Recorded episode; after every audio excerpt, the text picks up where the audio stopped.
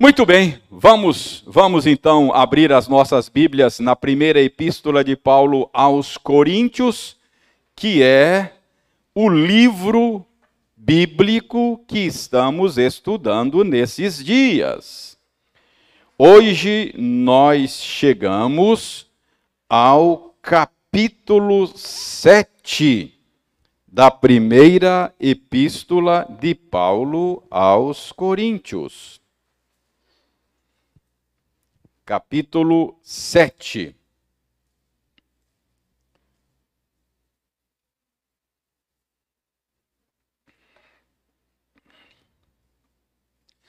Eu vou ler os nove primeiros versículos de 1 aos Coríntios, capítulo 7. E não sei se nós vamos conseguir é, comentar essa, essa porção toda, mas vamos começar, não é? Vamos até onde for possível. Eu leio e você acompanha silenciosamente. Quanto ao que me escrevestes, é bom que o homem não toque em mulher.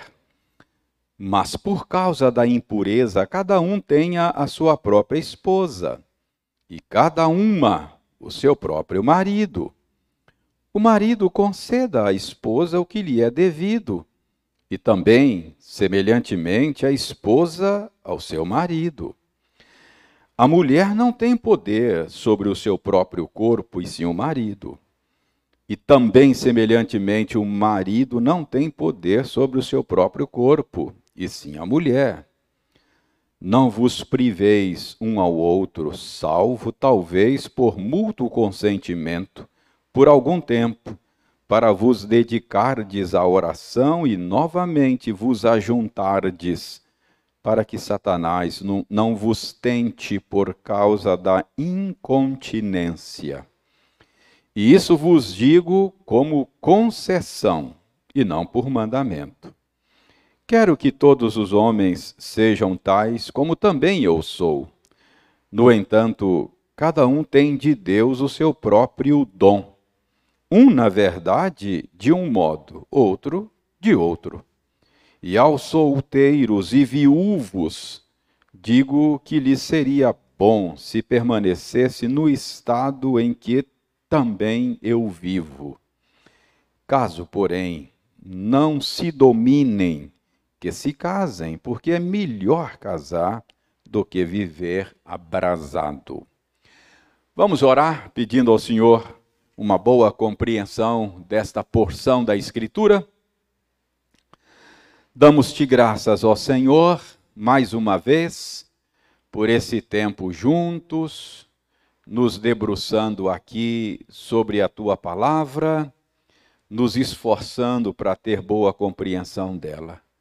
Pedimos que o Espírito do Senhor nos ajude nesta empreitada, que ele nos ilumine de tal maneira que o nosso esforço seja frutífero e abençoador.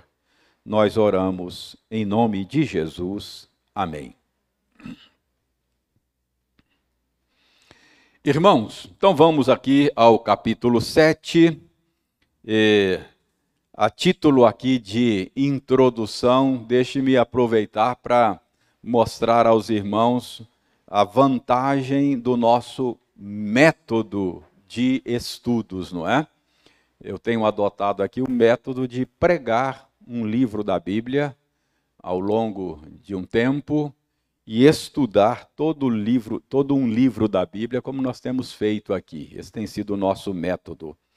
E, e eu estou convencido de que uma das vantagens é que esse método nos leva a abordar assuntos que nós não abordaríamos se não fosse, ou dificilmente abordaríamos, se não fosse uh, o método, não é? O método é bom porque toda escritura é inspirada por Deus e é útil para o ensino, para a correção, para a exortação, para a educação na justiça. Toda escritura. Mas às vezes a gente, por uma série de razões, trata a escritura de maneira seletiva, né? Você vai pegando os pedaços que você aprecia, não é? E uma série de razões a gente vai deixando outros, outras porções da escritura sem serem tratadas.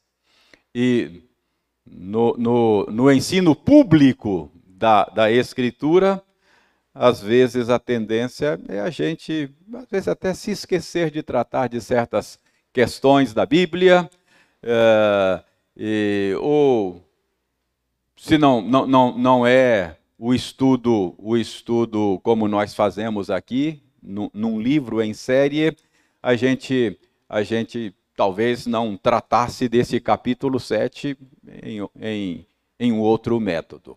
Então, estou querendo mostrar para você a importância do método. Tem gente que não gosta, acha enjoativo, sempre o mesmo livro durante dois, três, quatro, cinco meses.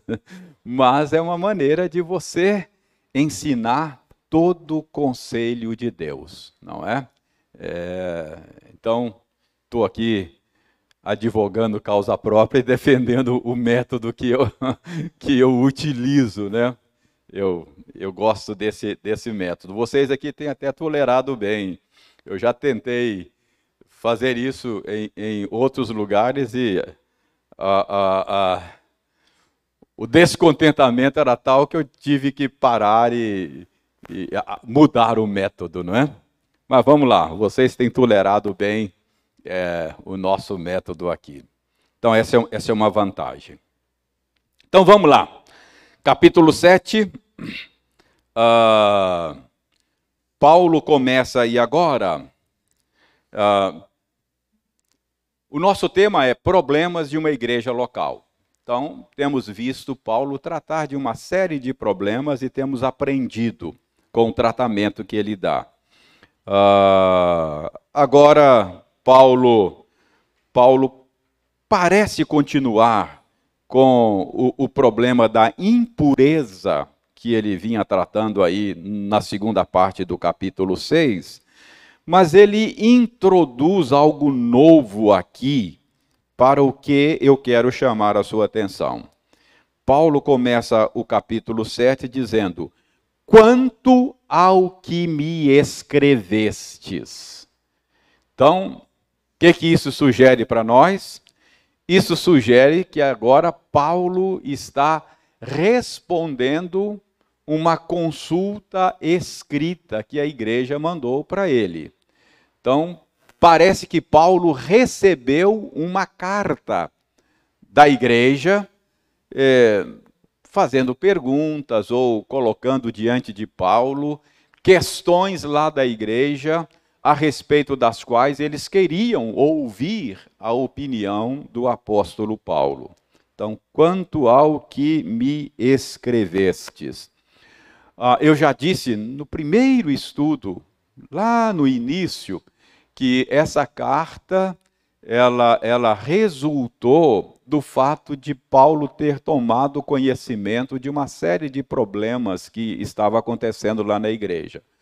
Uh, por exemplo, é, Paulo diz que ouviu da parte da família de Clói que havia divisão entre os coríntios. Então, Paulo tinha informantes, não é?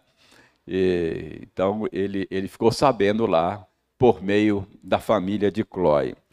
E a gente sabe também, uh, dê uma olhada, marque com o um dedo aí, dê uma olhada lá no final da carta, capítulo 16, verso 17, a gente percebe que Paulo, que estava em, em Éfeso, recebeu a visita de uma equipe, de uma comissão lá da igreja. Olha o verso 17 do capítulo 16. Alegro-me com a vinda de Estéfanas, de Fortunato e de Acaico, porque estes supriram o que da vossa parte faltava verso 18: Porque trouxeram ao meu espírito e ao vosso. Reconhecei, pois, trouxeram refrigério ao meu espírito e ao vosso. Reconhecei, pois, a, a, a homens como estes. Então, Paulo recebeu a visita de um grupo lá, uma comissão, três irmãos, parece que foi levar uma oferta, não é? Para Paulo. E alguns estudiosos acham que, juntamente com essa oferta, levaram lá uma carta e entregaram para Paulo, fazendo uma série de perguntas para o apóstolo Paulo. Então, é, é isso que explica Paulo começar aqui dizendo: quanto ao que me escrevestes. Então ele vai agora começar a abordar os assuntos da carta. Pergunta é: que assuntos essa carta que Paulo recebeu da igreja de Corinto abordava? Que tipo de perguntas eles fizeram a Paulo? A gente, a gente não sabe, essa carta não chegou ao nosso conhecimento. Então, o nosso exercício aqui é, pelas respostas que Paulo vai dando, a gente tentar deduzir que tipo de pergunta foram feitas, não é? Que tipo de pergunta Paulo está respondendo. Eu ilustro isso aqui com aquele com aquela imagem de você estar ouvindo alguém falando ao telefone. Já viu isso? Alguém está conversando ao telefone, você está ouvindo e tentando imaginar o que está sendo dito do outro lado. Você só ouve um lado da conversa, não é? Então, se a pessoa do outro lado faz a pergunta, você não sabe que pergunta que ele fez, você só ouve a resposta. Então, pela resposta, você tenta deduzir o tipo de pergunta que está sendo feita. Então, é mais ou menos isso que a gente tem que fazer aqui. Tem que tentar imaginar as perguntas que fizeram para Paulo. Bom, eu tenho aqui alguns palpites, não é? Eu tenho alguns palpites. Por exemplo, parece que perguntaram para Paulo o que seria melhor para o serviço do crente no reino de Deus Ficar solteiro ou se casar? Parece que essa é uma das perguntas, não é? Que fizeram lá. Paulo, qual a sua opinião aí? Você acha que o, o crente deve ficar solteiro ou deve se casar? Essa é uma pergunta que parece que daqui a pouco eu vou mostrar para vocês as respostas que Paulo vai dando. Provavelmente essa era uma pergunta. Outra pergunta que talvez estivesse naquela carta é a seguinte: o Paulo, o crente casado, ele pode uh, e deve se abster de relações sexuais em benefício da sua santificação? Então, essa parece que é uma pergunta que fizeram a Paulo, não é? Parece que isso estava naquela carta.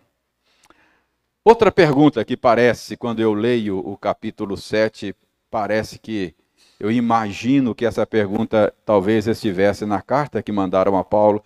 Paulo, ah, eu me eu me converti a Cristo, não é? Estando casado. Mas acontece que o meu cônjuge não se converteu. Ele não é cristão, ele é pagão. Eu devo continuar com o meu casamento ou devo me separar dele? Percebe? Talvez essa fosse uma pergunta que fizeram a Paulo nessa, nessa carta, não é? Enfim, a gente fica assim, imaginando as perguntas que, que estariam nessa carta.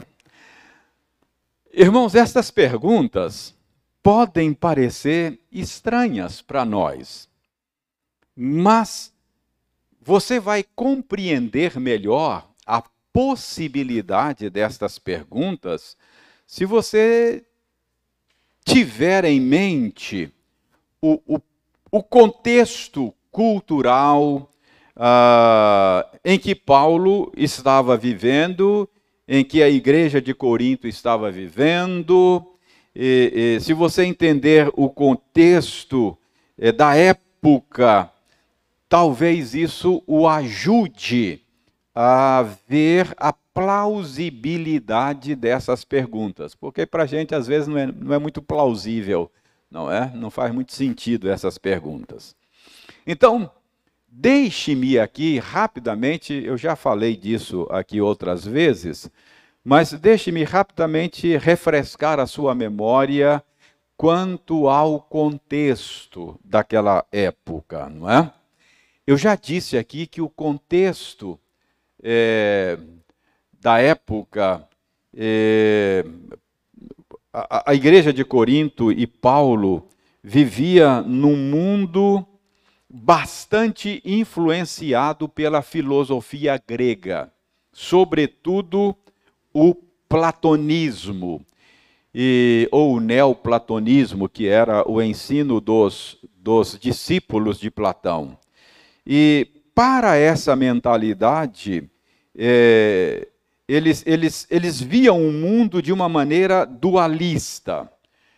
Eu já disse aqui que a maneira de entender a realidade, entender o mundo para esta para essa mentalidade é que o mundo material, o mundo visível, o mundo palpável é uma expressão imperfeita de um mundo ideal, um mundo perfeito, o mundo das ideias.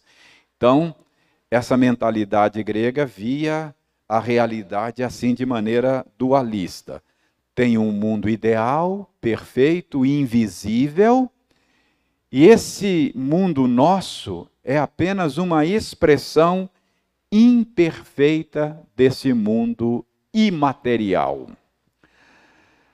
Ah, e, e, esta visão dualista é, muitas vezes levada a extremos, era levada a extremos, que não entendia apenas que o material é inferior. Às vezes levavam isso a extremo a, a ponto de achar que o material, a matéria é má em si mesma, não é? Então, muitos acabavam comprando essa ideia de que tudo que é material tudo que é matéria é mal em si mesmo. E isso tinha desdobramentos para o modo como as pessoas e até os cristãos viam o seu corpo, a dimensão material do seu ser. Então, essa visão dualista de ver o material como inferior e como mal levou a há duas posturas equivocadas, diferentes, mas as duas equivocadas. Alguns achavam que já que a matéria é má, eu preciso eu preciso suprimir, eu preciso mortificar os desejos do meu corpo. Então, esse é o caminho para o aperfeiçoamento. Então, é, é, é, ah, eu não posso satisfazer nenhum desejo do meu corpo, mesmo que legítimo, eu preciso mortificar, não é? os desejos do corpo. Então, essa era uma consequência dessa visão, que a gente chama hoje de rigor ascético, o asceticismo. Mas a mesma mentalidade acabou levando a outros a outro extremo. O outro extremo é o extremo da libertinagem. Não, o corpo não vale para nada. O corpo, a matéria é má. Então, o que eu faço com o meu corpo, não importa, não interessa. Então, eu posso usar o meu corpo do jeito que eu quiser, porque corpo, corpo é só o corpo, é matéria, é mal, é algo descartável. Então, percebe? É, esse era o mundo da época. Paulo é, está ministrando num mundo que tinha esta visão é, da realidade, essa visão dualista e com essas implicações e estas consequências.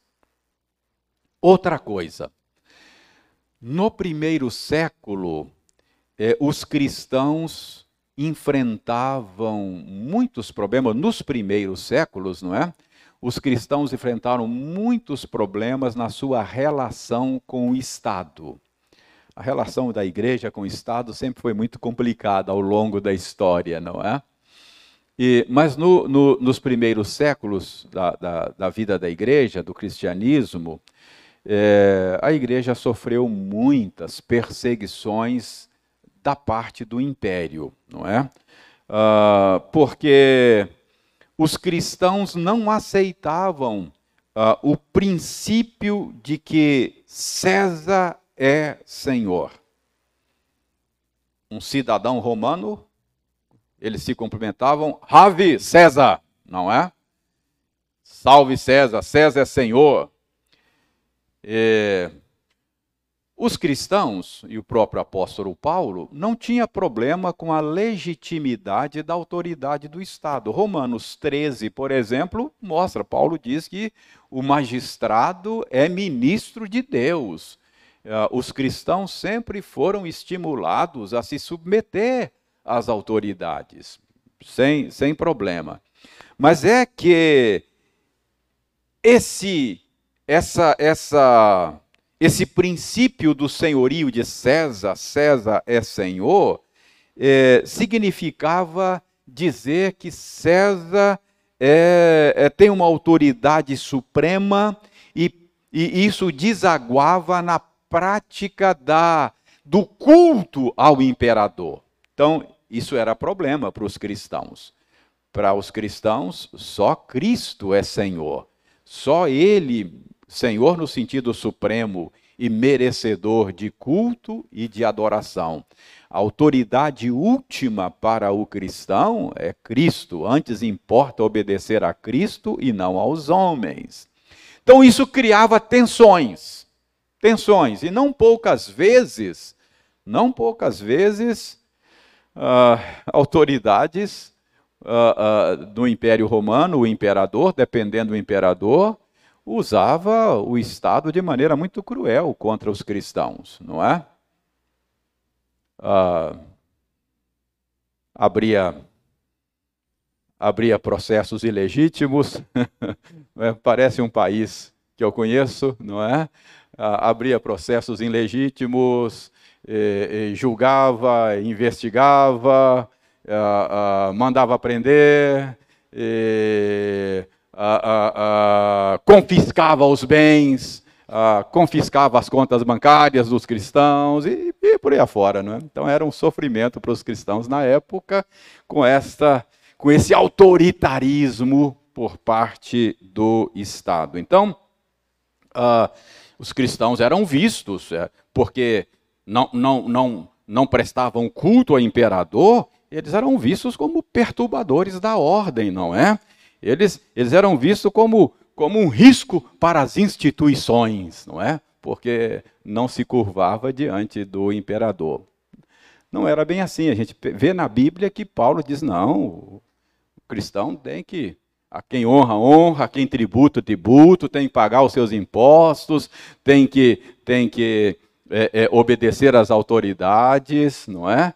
Mas é que os cristãos estabeleciam limites para o poder do Estado. Bom, eu só estou aqui lembrando vocês o mundo em que Paulo vivia, e isso tem implicações para a passagem de hoje, ok? Então, muito do que Paulo vai falar no capítulo 7 faz sentido se você lembrar desse contexto, tá bom? Então, veja bem, dualismo grego, tensões com o Estado, isso acontecia. Uh, eu já falei para vocês na quarta-feira passada é, do ambiente promíscuo da cidade de Corinto, não é? Lembra que eu falei que era uma cidade portuária, o comércio do sexo era um comércio muito ativo, muito forte não é? Então, esse era o ambiente da cidade, isso tem que ser levado em conta, ok? Então, você vai entender o capítulo 7, se enquanto você estudar, você se transportar para lá. Ah, ok, é isso que Paulo está dizendo aqui é por causa da pressão do império. Hum, faz sentido. Ah, isso aqui é por causa da imoralidade da cidade. Hum, faz sentido. Ah, isso aqui é, é, por causa do dualismo grego da época. Então você tem que ter esse pano de fundo, não é? Senão, é, a gente tem que vencer esse hiato temporal e geográfico. Você tem que sair de Patinga do século 20, 21, né? 21 nós estamos. sair de Patinga do século 21 lá para Corinto, lá do, do, do século I, não é? E coisa assim. Tá bom? Então vamos lá. Quanto ao que me escreveste, verso 1 e 2.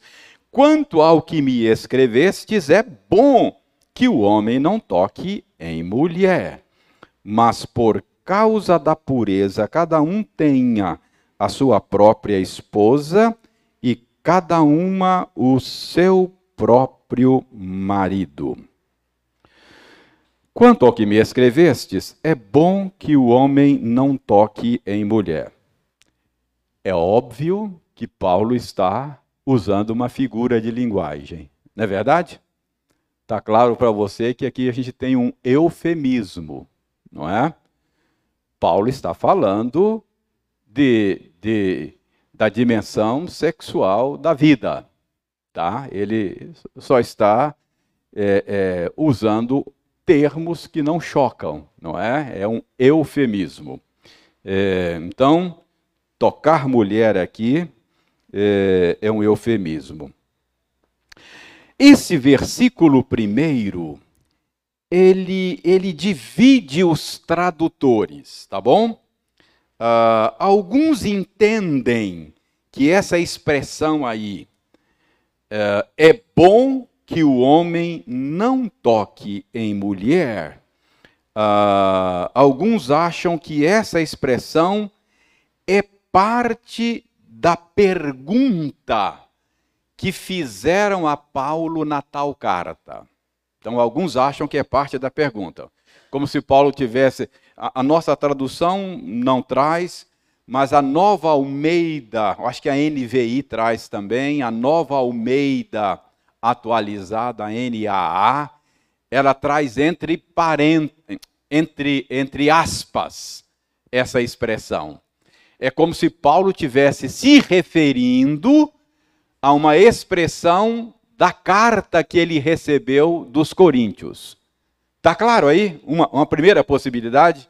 É como se Paulo tivesse, olha, quanto aquele negócio que vocês escreveram lá na carta, me perguntando se é bom o homem não tocar mulher, aí, então Paulo está aqui a, a, a, se referindo à consulta feita na carta. Está claro isso aí? Está claro? Essa é, é, é uma possibilidade, ok? O que Paulo está dizendo é o seguinte: olha, quanto aquilo lá que vocês escreveram, me perguntando se é bom o homem permanecer solteiro. Percebe? Então, é parte da consulta. Outros tradutores acham que a expressão não é parte da consulta, mas é parte da resposta de Paulo. Paulo está respondendo a uma pergunta que nós não sabemos qual é, dizendo: quanto aquilo que vocês me escreveram, nós não sabemos, mas Paulo sabia e os leitores dele sabiam, não é?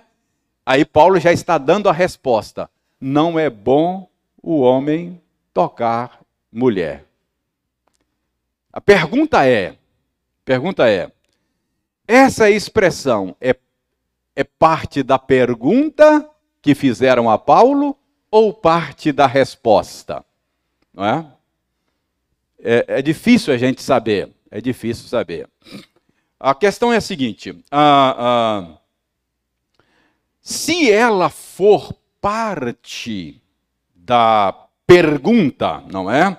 Quanto ao que me escrevestes, perguntando se é bom o homem permanecer solteiro, provavelmente estaria acontecendo na igreja de Corinto algum tipo de movimento celibatário.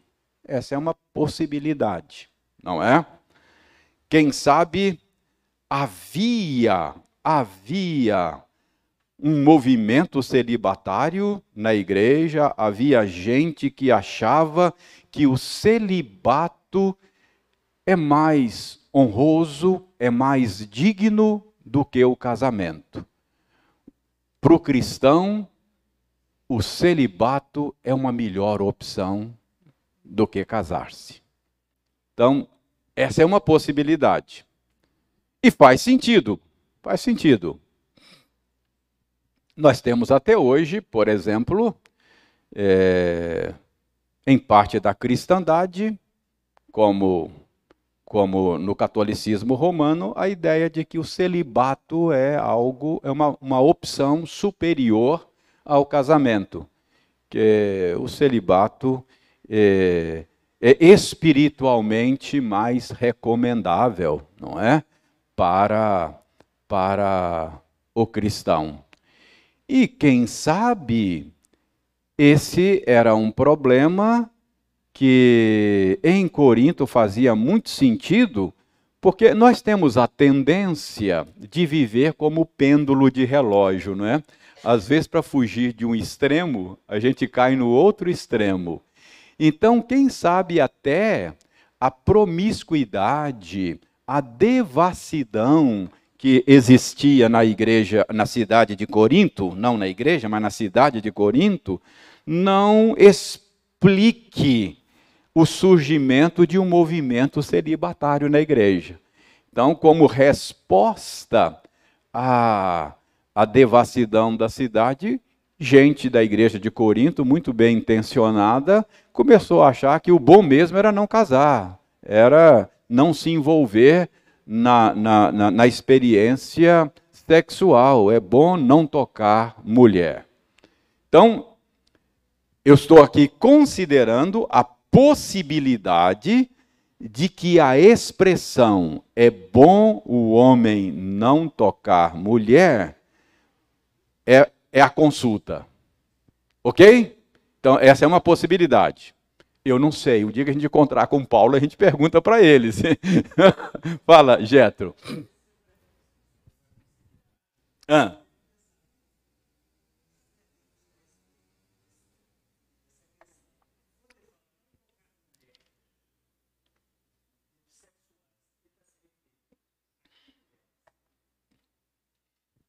Olha,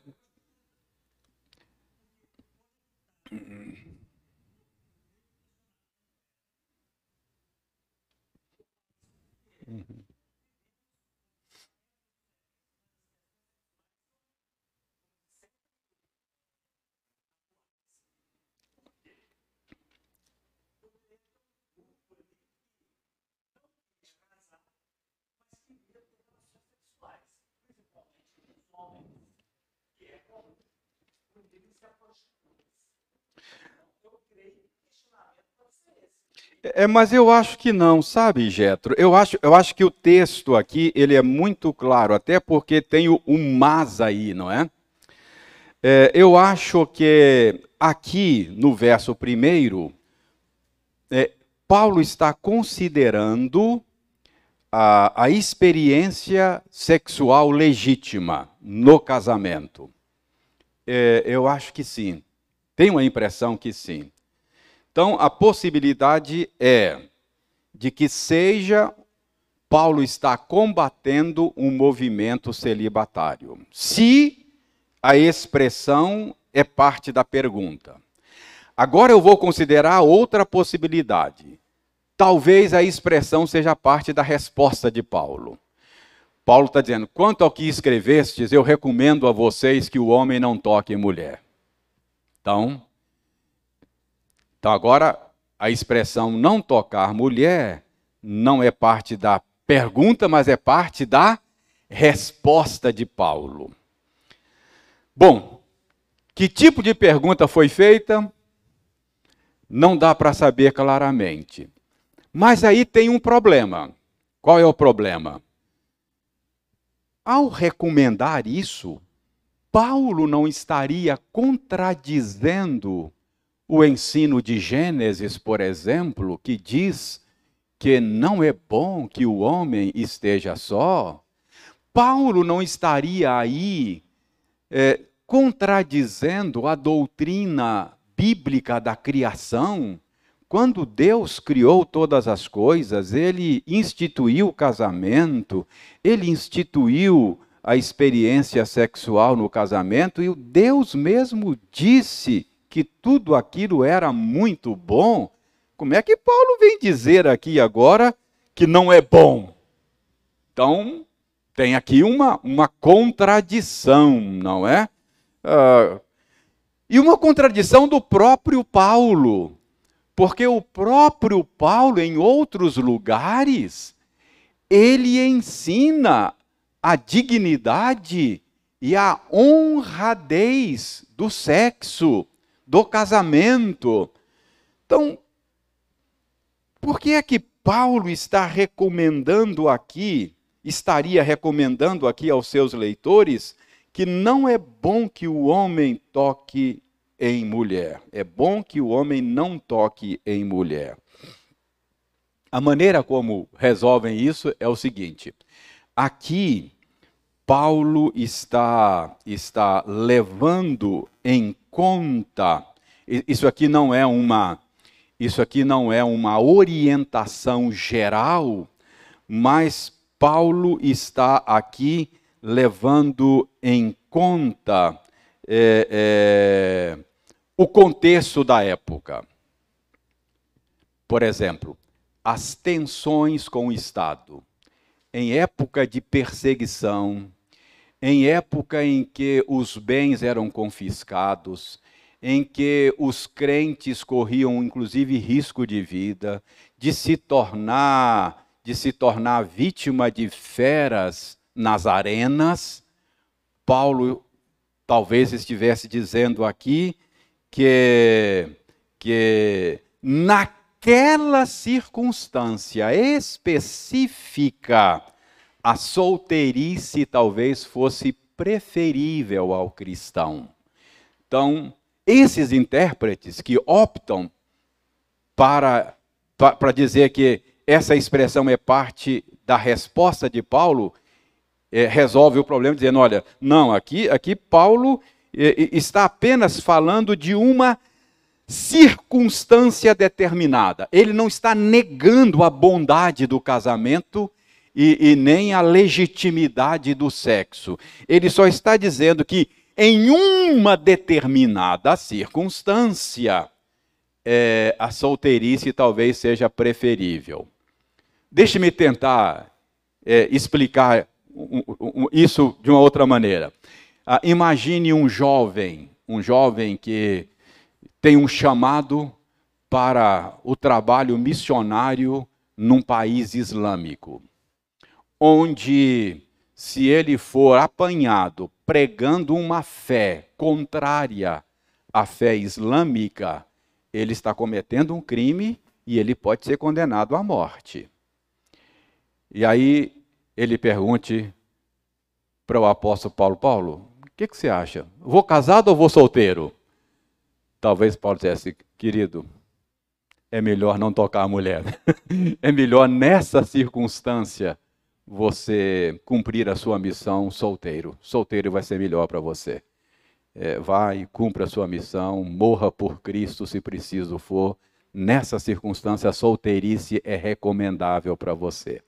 Então, é, esse é o entendimento daqueles intérpretes que acham que Paulo, por causa daquela circunstância, é, estivesse recomendando a solteirice.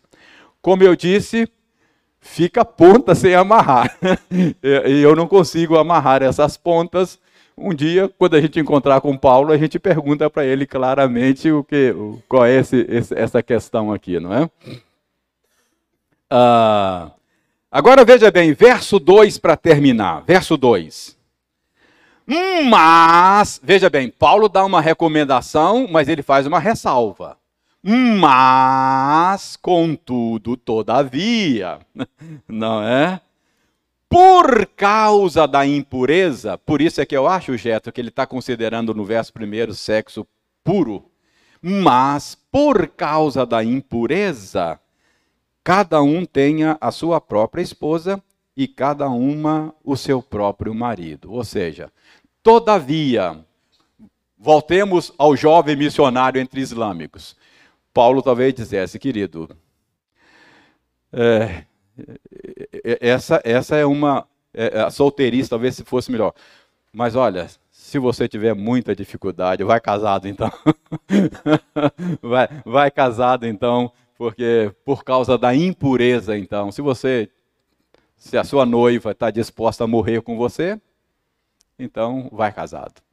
Percebe? Então talvez parece que é isso que Paulo talvez estivesse dizendo, não é?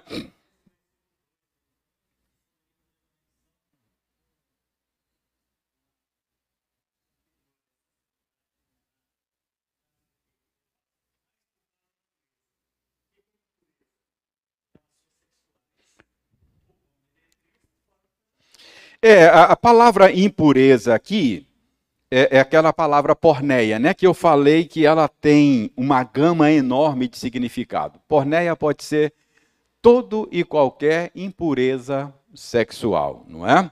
Aqui eu acho, viu, Getro, que é realmente sexo entre solteiros, fora do casamento. Eu acho que é isso que ele está dizendo.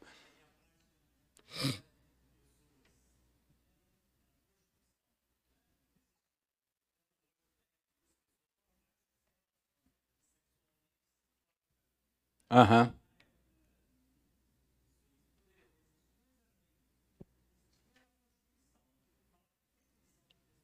Isso, para a impureza, para se livrar disso, não é? Então veja bem, o nosso tempo esgotou, deixa rapidamente aqui. O que, que a gente pode aprender com esse primeiro. Então, qual é a pergunta que Paulo está respondendo aqui? É assim, Paulo, o que, que você acha? É melhor ficar solteiro ou, ou casar? Parece que, parece que é isso, não é? Ah, então, o que, que nós podemos aprender com essa resposta, essa primeira resposta de Paulo? Então, veja bem, primeiro é isso que o Getro acabou de, de salientar aqui, não é? Ah, podemos aprender com esses dois primeiros versículos que sexo entre não casados é considerado impureza pela Escritura parece que é isso que Paulo nos leva a concluir, tá bom? Isso é muito importante, é muito contemporâneo, porque ah, ah, mesmo entre cristãos se acha hoje que essa é uma posição retrógrada, atrasada, não tem nenhum problema namorados irem para a cama antes do casamento. Mas eu quero aqui ficar com a escritura e de maneira, de maneira muito amorosa, é, dizer que se você, jovem cristão ou mesmo não cristão, estiver indo para a cama com seu namorado, com a sua namorada, você está vivendo uma prática impura para a Escritura. Não é bom, não, não é isso que Deus quer. Ok? Então, acho que isso, isso é, nós somos levados a, a essa conclusão, não é? Paulo considerava impureza satisfação dos desejos sexuais fora do casamento, não é? Tanto ele diz, olha, é, é, é, é no verso 9 aí desse mesmo capítulo, é, reforça essa tese. Paulo diz aí, não chegamos no verso 9, vamos chegar, mas eu adianto aqui, ah, caso, porém, não se domine, que se casem, porque é melhor casar do que viver abrasado. Então, para Paulo, a, a, possibilidade, para a Escritura, para o Senhor Deus, a possibilidade de satisfazer os desejos sexuais uh, uh, fora do casamento, ela simplesmente inexiste, não é? Então, ele não diz, caso não se domine, vá para a cama, não case. É isso que ele diz. Além disso, nós podemos aprender aqui também no verso 2 uh, o, o padrão de Deus para o casamento, não é? Uh, fica claro aí que Paulo segue o padrão de Gênesis, não é? Olha o que, que Paulo diz aí no verso 2: Cada um tenha a sua própria esposa e cada uma o seu próprio marido. Então, notem aí que o padrão de Paulo, pressuposto aí é a monogamia. Cada um tenha, cada uma tenha. Então, pressuposto aí é monogamia. Isso é muito contemporâneo também, porque outro dia eu vi aí é, é, é, a, a, o, o, caso de um três, três cônjuges e, e, e, legalizaram. Não sei como é que conseguiram registrar isso lá no cartório.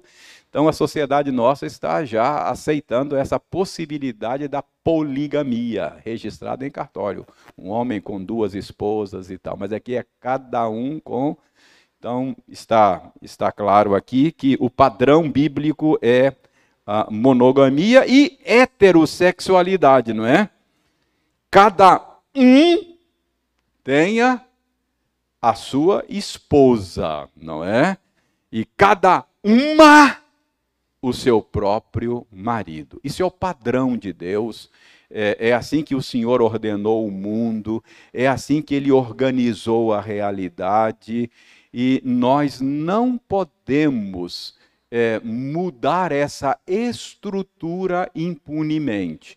Assim como você não pode ignorar a lei da gravidade impunemente. Se você ignorar a lei da gravidade, vai dar ruim, de alguma maneira.